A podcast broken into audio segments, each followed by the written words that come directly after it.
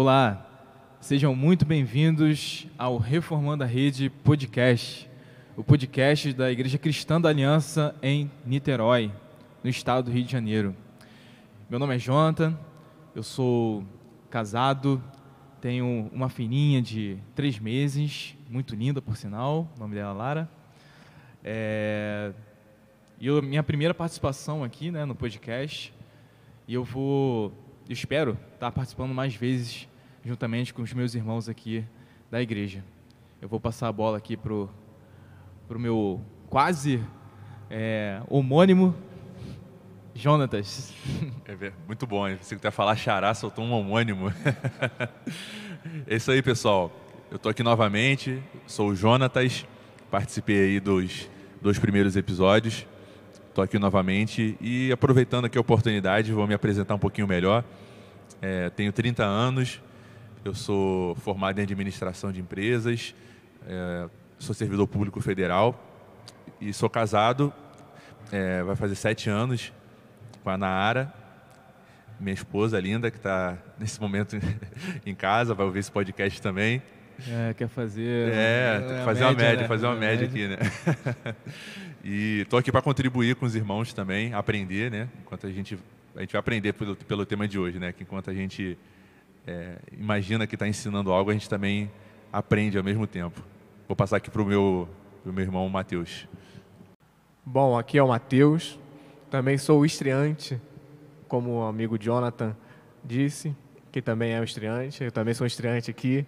E vamos procurar agregar conhecimento ao podcast aos nossos amigos também, que têm uma cosmovisão bíblica reformada. E, para me apresentar, eu sou um engenheiro civil formado, faço uma outra graduação em engenharia de produção na UF e tenho 28 anos. E como a gente vai abordar diversos assuntos aqui, espero poder agregar conhecimento junto com os colegas e passo a bola para o nosso digníssimo apresentador Jonathan que vai falar sobre o nosso tema de hoje. Quem me dera, quem me dera. Bem, irmãos, é, para a gente apresentar melhor aqui no, sobre o que a gente vai falar, como os irmãos bem sabem, é o nosso terceiro episódio. Nós já tivemos dois episódios anteriores. E o tema que nós iremos abordar hoje é sobre discipulado. Na verdade, é, nós iremos dividir esse tema em duas partes.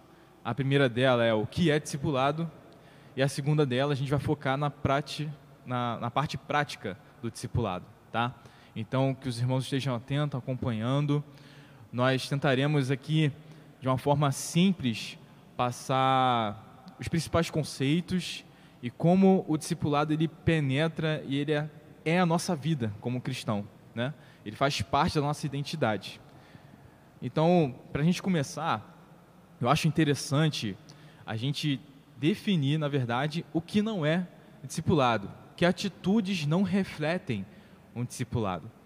A gente, é, com certeza, há muitos ouvintes de diversas igrejas, não só da nossa, e com certeza alguém já se deparou com algum aspecto ou com algum tipo de atitude que nós iremos mencionar aqui. Como, por exemplo, é, o coronelismo que a gente observa muitas vezes em algumas igrejas não é um aspecto discipulado. O que eu quero dizer com coronelismo, por exemplo? É aquele líder, né, aquele homem que lidera uma, um determinado número de pessoas, que ele impõe os seus desejos, as suas vontades, ele manda né, o, o seu discipulado ali é, fazer determinadas coisas mas não tem nenhum aspecto é, de relacionamento, bem como não tem nenhum aspecto de até mesmo compaixão às vezes. Né? Então a gente vê um, um, homem distante, um homem que ó, obedece, manda quem quer, obedece quem tem juízo. Esse, esse é, o, é o, basicamente a, o mote que ele, que ele segue na sua liderança. E infelizmente muitas igrejas e muitas pessoas tem se submetido a um tipo, a esse tipo de pessoa, né? a esse tipo de líder. E Ao, e o contrário disso, que a gente observa também em muitas igrejas, é o aspecto da infantilidade. É uma, já é uma oposição. É, aquela, é o extremo oposto, na verdade. É aquele tipo de pessoa que ex, se exime, né, que se omite a respeito de não discipular, de não participar, de não é, ajudar outro tipo de irmão, outro, ou, ou outro irmão, outra pessoa. Então a gente observa em muitas igrejas esses dois extremos. E é sobre isso que a gente vai falar aqui, basicamente, ao longo do nosso dessa primeira parte, né, do que não é o, o discipulado. É, um outro aspecto que acho que o Jonas poderia até comentar um pouco melhor, que como essa, como o, o a nossa base católica influenciou, talvez, nesses dois aspectos. Você pode Sim, sim, é verdade. A gente vê em muitas igrejas né, que existe uma postura das pessoas né, de omissão. As pessoas, elas, por esse aspecto da infantilidade, né, elas imaginam que não são capazes de discipular ninguém, que somente aquele líder, né, que muitas vezes ele se coloca como um coronel, como um, uma pessoa autoritária, é, a pessoa acaba aproveitando isso para ser omissa, né, e não não auxiliar os seus irmãos na fé, na caminhada cristã. Mas existe também situações em que o líder ele muitas vezes não tem essa postura, às vezes é um homem aberto a, a caminhar junto com, com os membros, com, os, com os, as ovelhas lá de sua igreja, mas a pessoa, por ter essa visão já de que é, é ungido da igreja, é o anjo da igreja, é aquela pessoa que tem uma unção diferente, é aquela pessoa que, sei lá, por, só falta é, caminhar e, e, se posicionar de uma maneira com uma unção diferenciada. Não sei, tem esse imaginário, né? Como, quase como se fosse o Papa na Igreja Católica, né? Sim. Aquela figura centralizada que somente a palavra dela é que tem algum tipo de validade na igreja. Então as pessoas aproveitam-se desse imaginário para se omitir e, e passar somente para o pastor a responsabilidade de tudo. A, a, a responsabilidade de exortar um, um irmão que está por uma situação de passando por algum uh, pecado ou auxiliar aquele irmão também que está em um momento de, de, fraqueza, o caminhar junto realmente, que é o mote do discipulado que a gente vai desenvolver mais para frente. Então, quando, quando isso acontece, quando a pessoa ela se exime de suas responsabilidades e passa pro, somente para o pastor, é, é, é, parece que é um, um imaginário. Né? Sobrecarrega so, o pastor. Isso, né? sobrecarrega, exatamente. A pessoa se omite, sobrecarrega o pastor, e acho que é muito dessa essa visão realmente católica, é, muito centralizada na figura de apenas um líder. Sim. É, um outro ponto que eu acho interessante a gente é, frisar também é como é, algumas igrejas elas estruturam o seu ministério, né?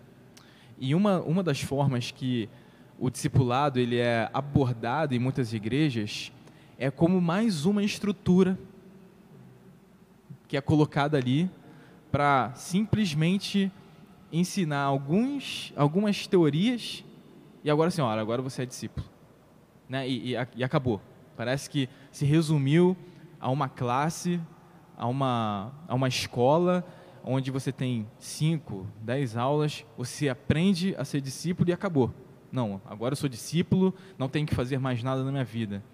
É, como vocês enxergam essa situação, né? Como vocês conseguem, até mesmo se vocês quiserem citar algum exemplo aqui de é, se vocês já viram isso acontecer.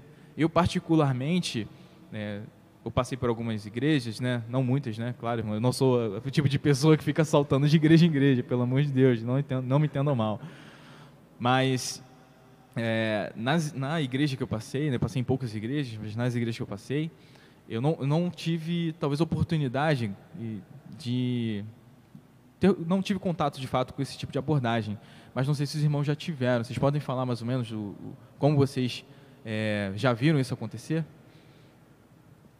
É, eu, eu o pessoal vai ficar com a impressão agora de que eu, eu sou aquele andarilho de igreja, né? Que é. eu pulo para cá e para lá.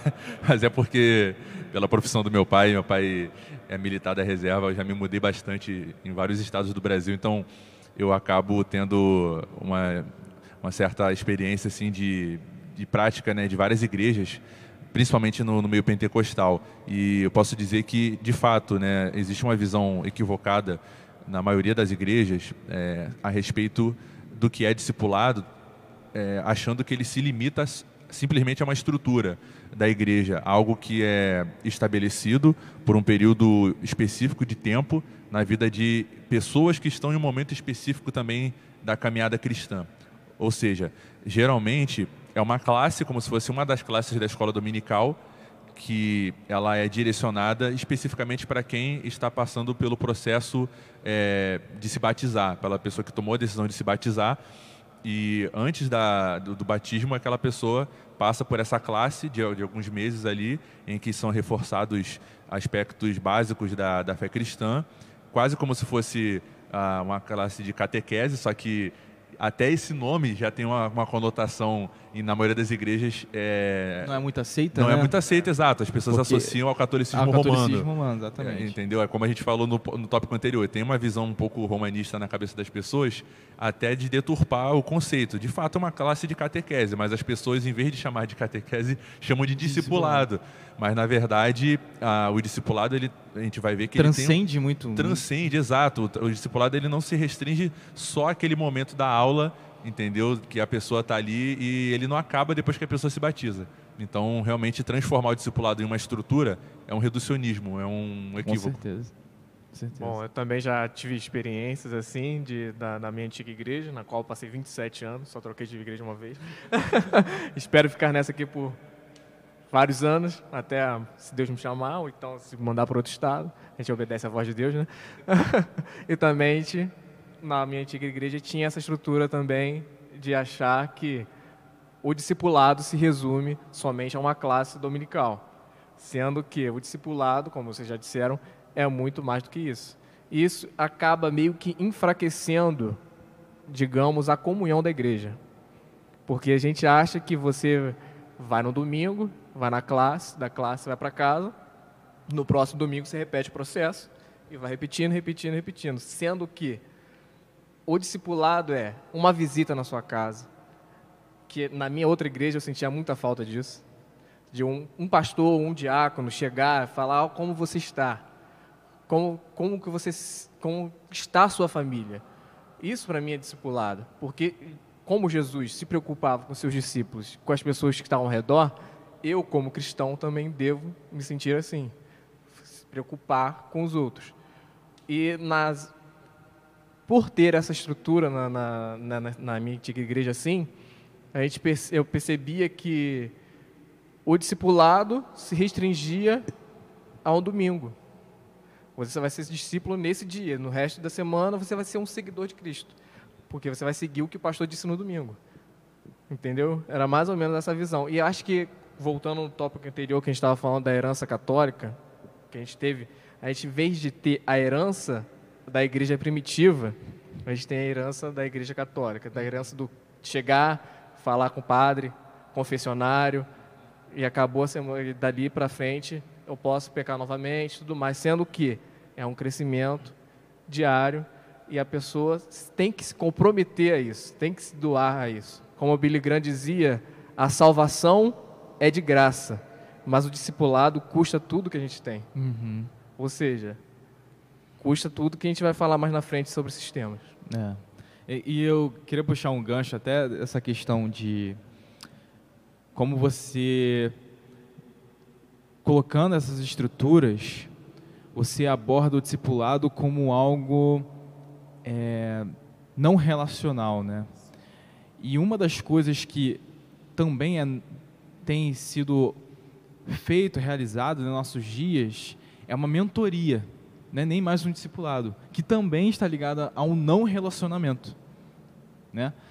O, o, a, às vezes algumas pessoas procuram certos mentores, até coaches mesmos, né, com objetivos traçados. Né? Ela quer chegar a um objetivo espiritual, um objetivo é, material na sua vida. Ela quer destravar o futuro dela. Ela quer, ela quer mudar o mindset, ela quer destravar a mente. Ela procura um mentor, né? alguém que vai falar para ela o que o passo a passo para ela destravar, né, de fato a sua mente, para que ela consiga obter o objetivo. Isso também não é um discipulado. Não é ser discípulo e também não é discipular. Né? A pessoa que pratica isso, a pessoa que é o mentor, ele não é um discipulador. Né? Ele só é alguém que está dentro aí de uma toda uma indústria de consumo, né? Que está presente na nossa sociedade como é, alguém que é mais um instrumento para um objetivo. Então, é, infelizmente, nós, né, a, a igreja, ela tem lutado contra esse tipo de as igrejas saudáveis, né? Tem algumas, infelizmente, já se entregaram a esse tipo de, de mentoria. Mas isso é uma coisa que nós devemos tomar cuidado, né?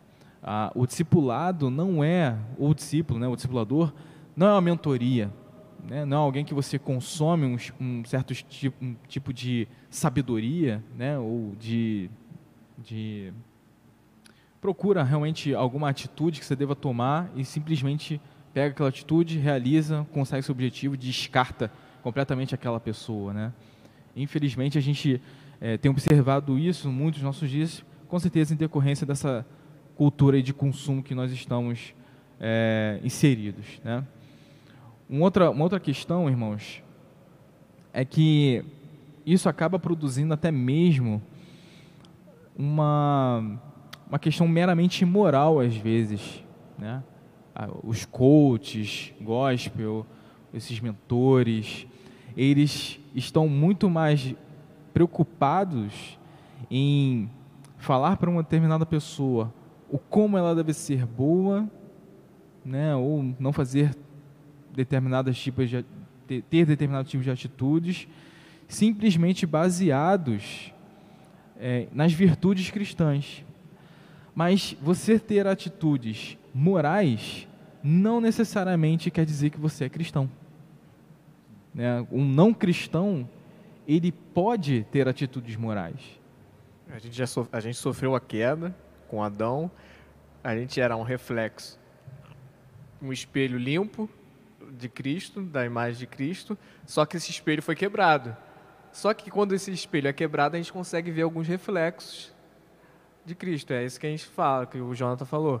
A questão da moral, a questão da moral e ética. O mundo também tem as, tem pessoas no mundo que têm a sua moral e ética e vivem como se fossem cristãos, só que não seguem a Cristo, não têm a, a o coração regenerado. Sim. Um dos exemplos disso que a gente mais vê na internet é o Pondé.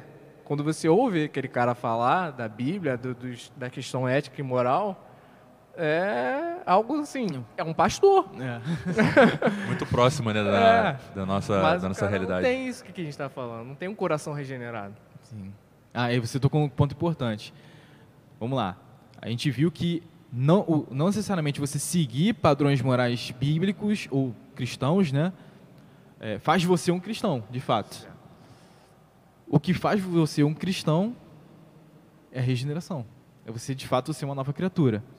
Ou seja, qualquer pessoa pode consultar um mentor, pode consultar até mesmo um pastor, pode procurar é, sabedoria, conhecimento, enfim, alguma prática que ele queira, moral e boa, de certa forma, mesmo assim não ser cristão. Exato. Né? E, é engraçado, não, eu queria é, trazer aqui que tem um ponto sobre Uh, isso aqui que a gente está falando no livro do Jonas Madureira, né, o, custo do, o custo do discipulado, em que ele faz uma analogia né, em a diferença é, entre a pessoa que age com é, sinceridade, né, e com outro termo, autenticidade, né, isso? A pessoa que está querendo seguir é, somente a autenticidade, ela acaba se baseando em, em preceitos que vão levá-la a a, a utilizar somente os, os, valores né, cristãos né, de maneira superficial, né? Usa, vai, vai cair num moralismo simplesmente Sim. que foi muito difundido por meio de um livro, né? Que quando eu era mais novo muitas pessoas falavam muito bem, né? E é, é até hoje é referência para muitas pessoas que é aquele em, em seus passos o que faria Jesus. É um livro que é best-seller, né? Que Mais de 50 milhões de cópias, se não me engano. é Até exatamente. filme. né? Tem isso, isso. Tem filme, inclusive. O, o autor ele traz é, para questões do cotidiano, né? É, e tentando imaginar é, qual que seria o comportamento de Jesus, né? Tentando fazer uma especulação sobre o, o que, o que faria Jesus é, em nossos dias, sendo que isso está totalmente contra a, a visão de discipulado, né? Que a gente vai vai ver lá que Jesus ele já nos deu o, o padrão que deve ser seguido. Nós devemos imitá-lo e não especular é, utilizando é, virtudes vazias, né? Sobre ah, o que deveríamos fazer ou deixar de fazer. Senão a gente acaba transformando o evangelho em um pacote de virtudes que, que simplesmente pelo nosso mérito ou Fora pelo que nosso essa esforço a questão gente chega. também traz um peso enorme para a pessoa que fala, em seus passos que faria Jesus, vai e comete o pecado. é aquilo, cara, que dali se torna um peso para aquela pessoa. Em vez de você só ser simplesmente, como diz a Bíblia, imitação de Cristo, ser um imitador de Cristo, é ser um discípulo. Não precisa ser você, cada momento da sua vida, você perguntar em seus passos o que, em seus passos que faria Jesus, em que nessa situação o que, que Jesus faria, nessa situação o que, que Jesus faria. Se você vai e erra, se peca, o peso enorme que você está jogando em cima de você. Quando você é somente discípulo, é somente a imitação de Cristo, é algo, como diz aqui o Jonas Madureira, mimético e apostólico, que vem dos apóstolos, da questão dos Sim. apóstolos. Exatamente. E, e- e até mesmo, de certa forma, quando a gente até mesmo tenta abordar uma, uma imitação entre aspas barata, né? A gente acaba tentando, a gente pode cair no erro da autopromoção, né?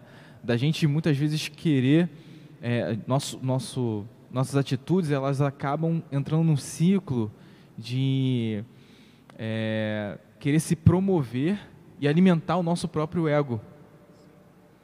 Então, é, isso é totalmente contra aquilo que a gente vê em Cristo.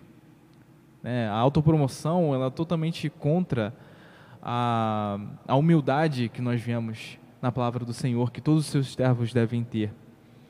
Infelizmente, muitos acabam caindo nessa numa busca ali de, de tentar fazer o que é certo ou tentar imitar Jesus de, de, de uma maneira apenas moral, que quando ele consegue imitar, ele não está fazendo isso baseado na graça de Deus, naquele que capacitou ele a fazer ou, to, ou tomar uma atitude piedosa e santa, mas ele está simplesmente se alicerçando naquilo que ele é, naquilo que ele pode fazer para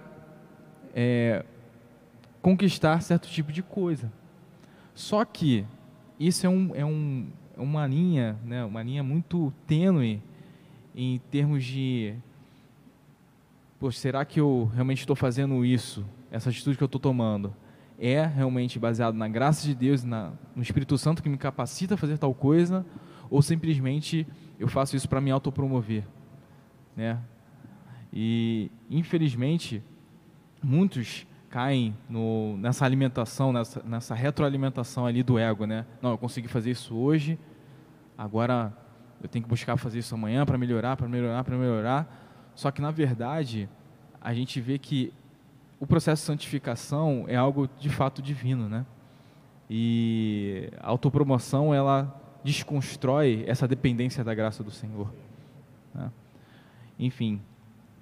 E um outro aspecto, irmãos, que a gente gostaria de falar do que não é o discipulado, é algo que tem, infelizmente, conduzido a muitos cristãos nominais.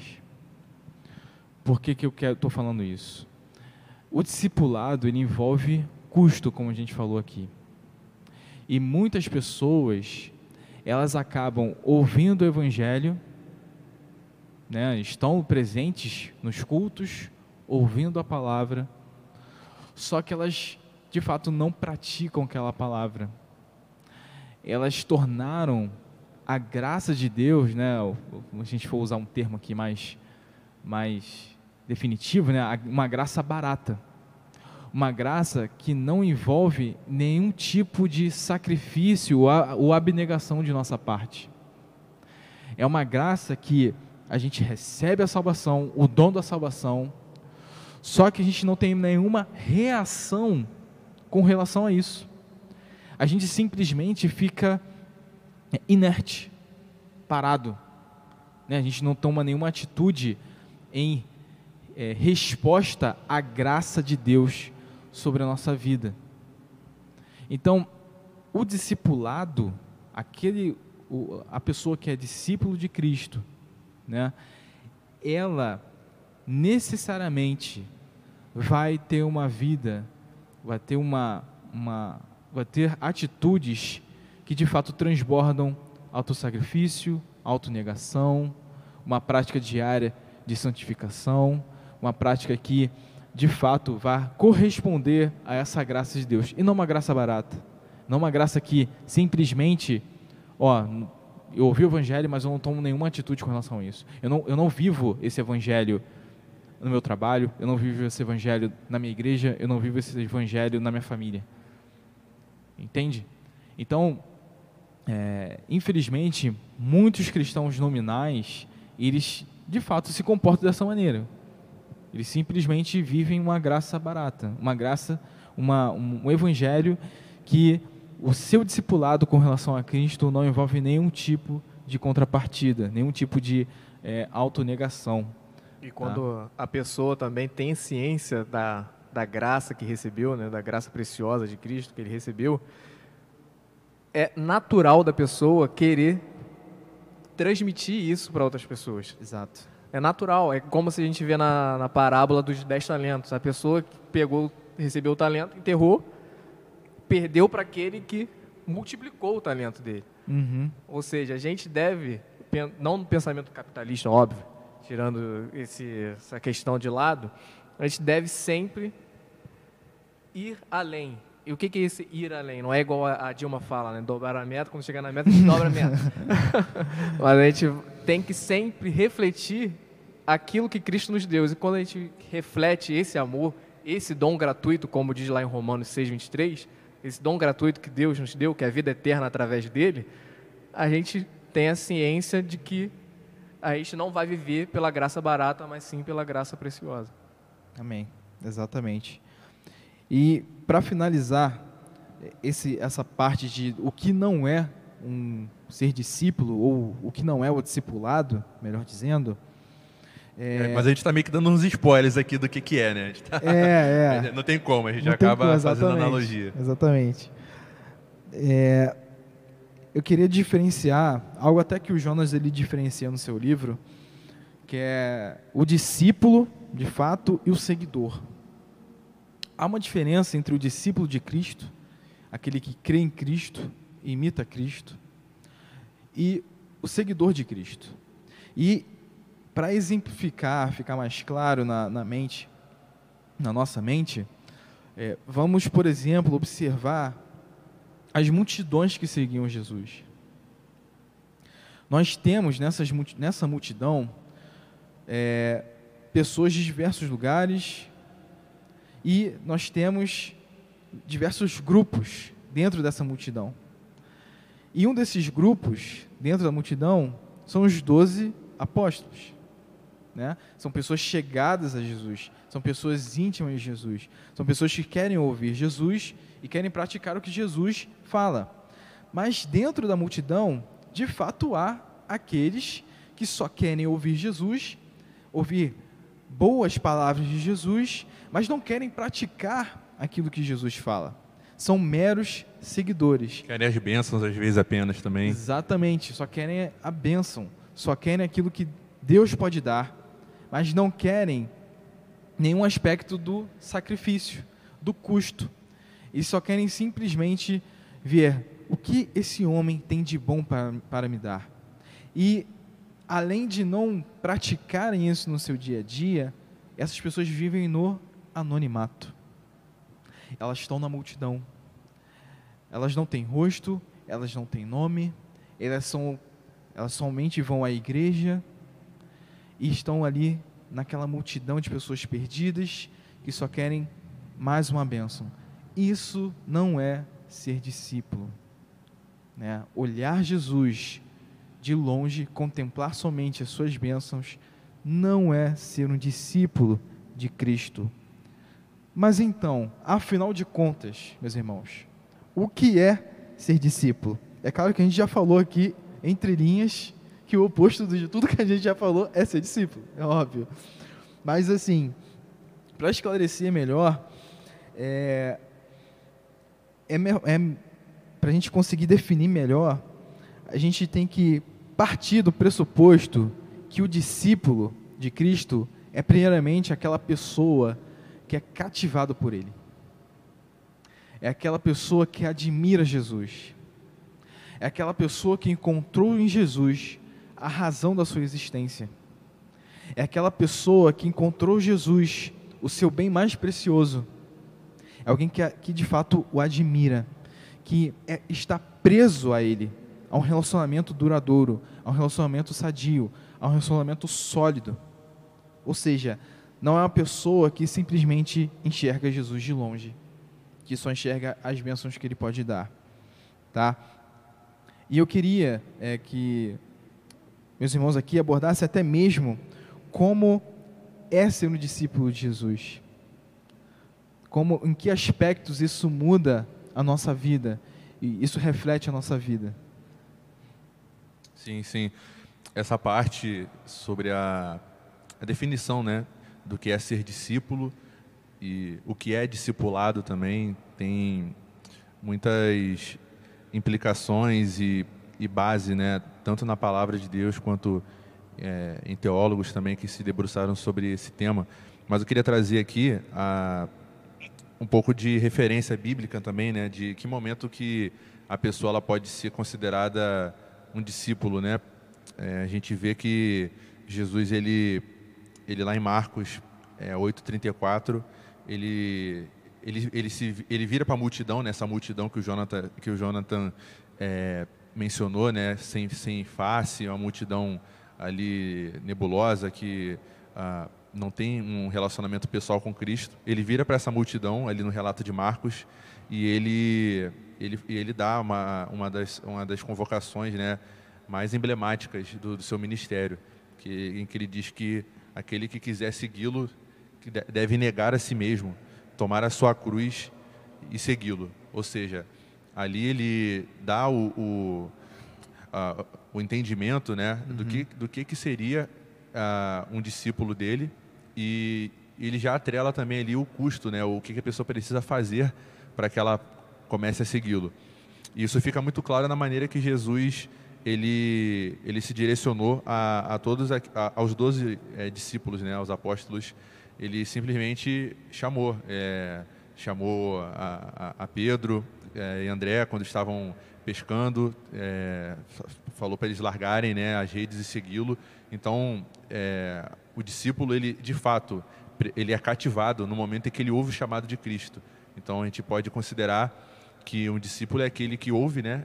Primeiro de tudo, né? A pessoa ela precisa ouvir o uhum, chamado. Uhum. Aqueles que nunca ouvem o chamado de Cristo, eles não, têm, eles não podem se tornar discípulos. Sim. Então, o primeiro requisito é, é, é ter o chamado a, o, ouvir o, o, Evangelho. A pessoa, a partir do momento que ela ouve o chamado de Cristo, pela soberana vontade de Deus, é, ela tem o seu coração regenerado, a pessoa ela torna-se apta a responder aquilo, ou seja, o, o, o discípulo, né, o, o ato de se tornar um discípulo de Jesus já é uma resposta, né? não é algo que parte da pessoa. E, e, a gente pode dizer que esse ato ele envolve basicamente duas coisas, né? Amor e obediência. Exato, exatamente, porque a pessoa ela ela passa a seguir Jesus por ser uma, uma, uma obediência ao chamado dele, assim como Jesus deixou a grande comissão, né, e de por todo por todas as nações fazer discípulos, né? Jesus ele deixou, essa essa ordenança para a igreja e para todos nós, e a gente obedece isso, né, em resposta, mas a gente também faz isso por amor a gente não faz simplesmente por obrigação, porque Sim. nós fomos cativados, nós temos uma afeição agora por aquele que nos chamou. E, e, não só por ele, mas pelos nossos irmãos, por aqueles que estão caminhando conosco, né? Porque essa caminhada ela é coletiva. Nós temos irmãos que estão caminhando, é, seguindo Jesus, é, em direção ao céu. Então, nós temos amor também por aqueles que são é, discípulos de Cristo como nós. Então, é algo natural. Como o Mateus falou, é, não tem como desvencilhar. A pessoa que segue Jesus, automaticamente ela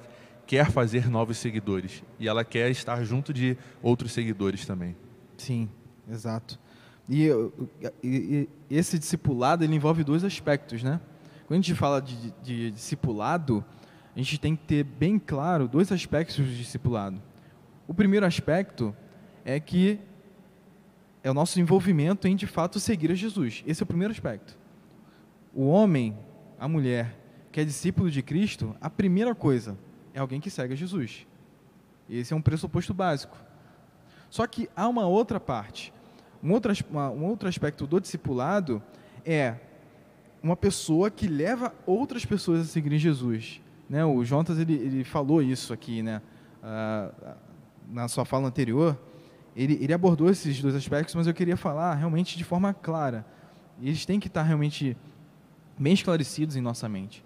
O discípulo, primeiro, em primeiro momento, é aquele que segue Jesus. Em segundo momento, é aquele que leva outras pessoas a seguir Jesus. Por quê? Vamos lá. Uma pessoa, ela não pode, de fato, conduzir outras pessoas a seguir Jesus de forma verdadeira e genuína, se primeiramente ela não é um seguidor de Jesus. Entende? Se ela não conhecer verdadeiramente quem Jesus é, se ela não for de fato uma pessoa é, que imita ao Senhor Jesus, como ela vai de forma genuína e sincera conduzir outras pessoas a Cristo? Eu entendo, obviamente, que existem casos em que pessoas falam de Jesus, pregam Jesus, homens pregam, falam sobre a salvação eterna e conduzem muitas outras pessoas a Cristo. Mas, infelizmente, esses mesmos, muitas vezes, podem até estarem sendo reprovados até. Né? Às vezes, essas pessoas só querem conduzir outras pessoas por fama.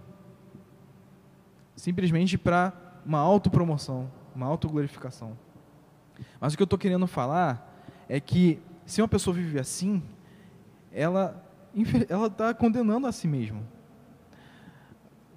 Dois aspectos de discipulado que nós realmente temos que entender e viver é o primeiro aspecto, eu amo a Cristo, eu o sigo de verdade. Se eu o sigo de verdade e o amo, eu vou necessariamente conduzir outras pessoas, levar outras pessoas a caminhar junto comigo para a eternidade. Vou formar outros discípulos juntamente comigo. Então, esses dois pontos têm que estar bem claros, bem definidos em nossa mente. Obviamente, eu queria trazer mais um, uma coisa aqui, né? mais um, uma questão, relembrar também, é que esse discipulado, ele envolve, mais uma vez, ele envolve custo. E uma coisa muito interessante, que a gente está falando sempre do livro do Jonas, mas é outros livros que a gente leu também, tá, irmãos, para trazer aqui, outras referências. A gente vai colocar também aqui, é, no final do nosso podcast, aqui uma, as referências que a gente estudou, enfim.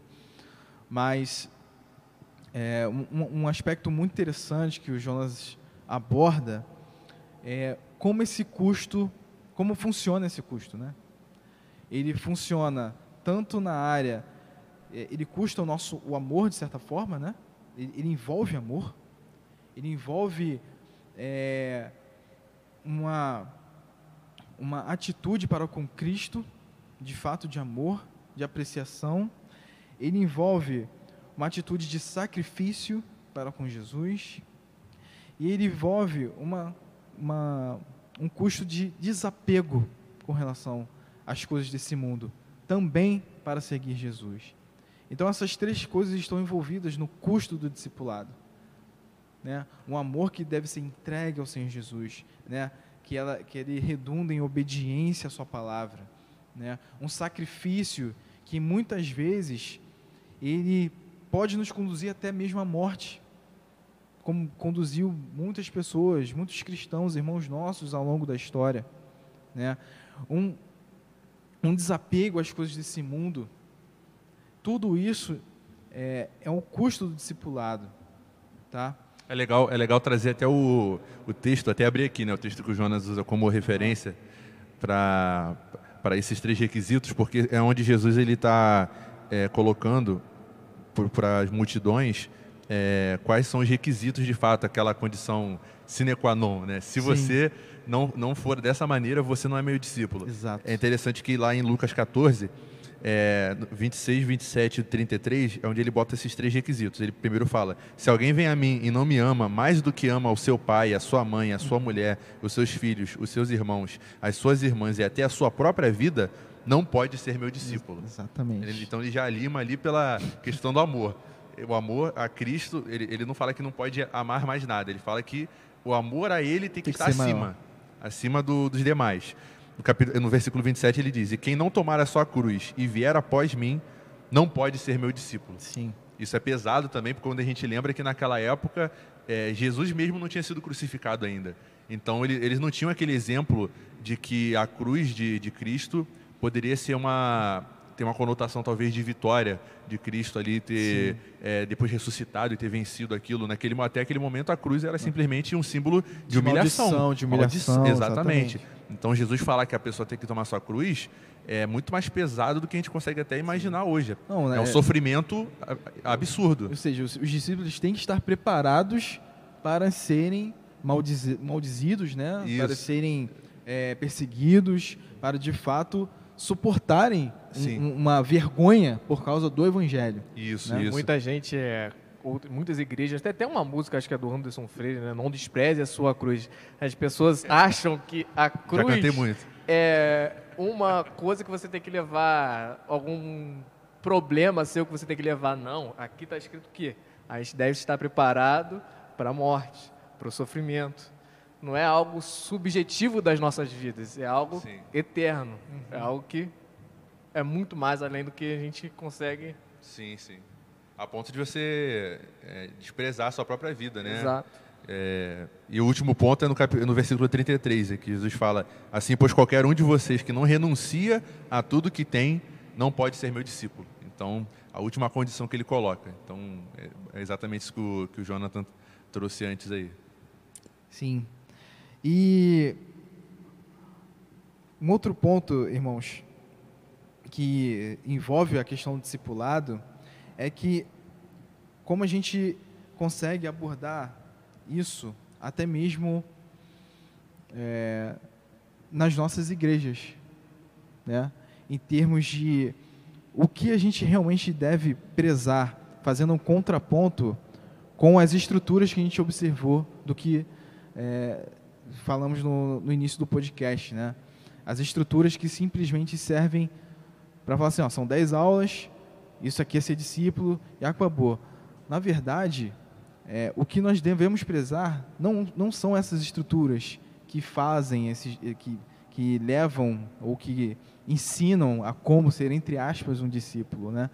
O que nós vemos como contraponto a esse tipo de estrutura é que o discipulado ele não, não envolve necessariamente estrutura. Ele envolve muito mais relacionamento, compromisso, caminhar junto. É você focar na vida de fato orgânica da igreja. Na vida que a igreja de fato possui quando uma pessoa se relaciona com outra de forma intencional, de forma preocupada, de forma amorosa. Então, isso envolve o discipulado.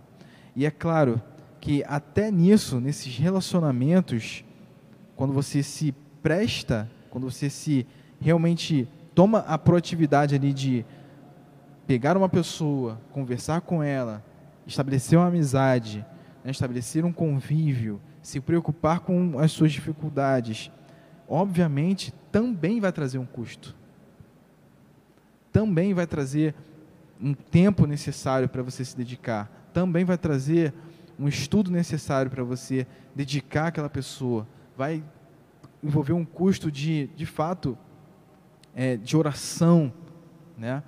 Então, tudo isso está envolvido quando a gente está é, querendo caracterizar o que é um verdadeiro discipulado, tá? É focar, de fato, na vida da, da videira, né? Como o Colin Marshall, né, ele trata no, no seu livro A Trilhice a Videira, onde ele diferencia né, as, a, a, os aspectos dentro de uma igreja do que é do que para que servem as estruturas da igreja e como a vida da igreja ela se envolve ou ela se é, se relaciona com essas estruturas, né? Então nós devemos focar de fato na vida da videira e essas estruturas que caso existam, como por exemplo pequenos grupos que existem, né, em muitas igrejas, classes, todas essas estruturas devem impulsionar relacionamentos, né, e não o contrário, tá? Enfim, eu acho que a gente conseguiu aqui definir bem é, o que é o discipulado, tá, meus irmãos? É, e a nosso, nossa intenção aqui foi de fato trazer características que vão nos ajudar a definir um verdadeiro discípulo de Cristo, tá? Então, é, ser discípulo de Cristo não é uma pessoa que consome relacionamentos, que consome ideias, que chega diante de um homem, de uma mentoria e pega uma, uma, uma, uma um, um, conselho e segue simplesmente depois descarta aquele homem. Não é se, eximir, se eximir da responsabilidade de fazer novos, de, de discipular alguém, ser porque isso não, não, não coaduna com aquilo, de, com aquilo que de fato é ser um imitador de Cristo. Né? Jesus não fez isso. Jesus se importou com almas, se importou com vidas e se importa hoje em dia, tá? E ser discípulo envolve custo, um custo para com a nossa vida, um custo que envolve amor a Cristo acima de todas as coisas, um custo que envolve sacrifício com, é, com, os nossos, com as nossas próprias vidas. Se a gente tiver que realmente sermos envergonhados no trabalho por causa do, do amor a Cristo, termos que ser, ser perseguidos nossos, nas nossas famílias até, como muitos irmãos são perseguidos né, pelas suas famílias. É, se temos que abdicar de prazeres, né, de influências desse mundo por amor, por amor de Cristo, nós iremos nos apegar dessas coisas. Tudo isso envolve ser discípulo de Cristo. E um discípulo de Cristo é aquela pessoa que, além de se envolver, né, de abdicar da sua vida e imitar a Jesus, é uma pessoa necessariamente que vai tomar outras pessoas do seu lado, vai caminhar com pessoas do seu lado, vai abraçar pessoas, vai conhecer o coração de outras pessoas, vai orar por outras pessoas, vai ensinar outras pessoas. Então, tudo isso está envolvido no aspecto do discipulado. E o discipulado, ele não é por um mero momento. O discipulado é por toda a vida. Ela inicia quando nós conhecemos a Cristo de verdade, nós somos regenerados, e ela termina quando todos nós estaremos na glória. E o discipulado envolve toda a nossa vida. Nós sempre seremos discípulos de Cristo e nós sempre teremos responsabilidade em discipular pessoas até o fim de nossas vidas. Essas são as considerações é, finais aqui é, sobre o que é o discipulado. Não sei se os irmãos querem acrescentar algo aqui que talvez eu não tenha, eu tenha esquecido, né? Nada, eu acho que ficou muito bom, ficou muito claro, conciso, deu para fazer um fechamento muito bom. Como a gente, como eu, faz, como eu falava antigamente, né, nas igrejas anteriores, para não ficar só nas minhas palavras, vou trazer aqui só uma, uma, definição que é a melhor que a gente achou, né, de todo esse uh, esse arcabouço aqui teórico que a gente pesquisou, né? Ah, o livro do Mark Dever é, é, um dos que eu achei bem práticos, assim, mais práticos, né? E ele define discipulado como o ato de exercer uma boa influência espiritual sobre alguém, de modo deliberado, de forma que essa pessoa se torne mais parecida com Cristo. Então, fechando assim, né? Acho que é uma definição que vai fazer a gente refletir e, e avaliar também se a gente está praticando isso e se a gente está moldando o nosso caráter mais ao caráter de Cristo e levando pessoas também nesse caminho. Isso aí. Fechou. Fechou? Meus irmãos, é, a gente termina então esse terceiro episódio, tá? É, esperem ansiosamente pelo nosso quarto episódio. Nós iremos abordar as partes práticas, como a gente de fato pratica o discipulado dentro da nossa igreja, dentro da nossa comunidade, como a gente de fato consegue é, envolver pessoas e nos envolvermos na prática do discipulado. Aguarde ansiosamente, nós estaremos com excelente conteúdo. Até o próximo episódio, fiquem com Deus e até mais.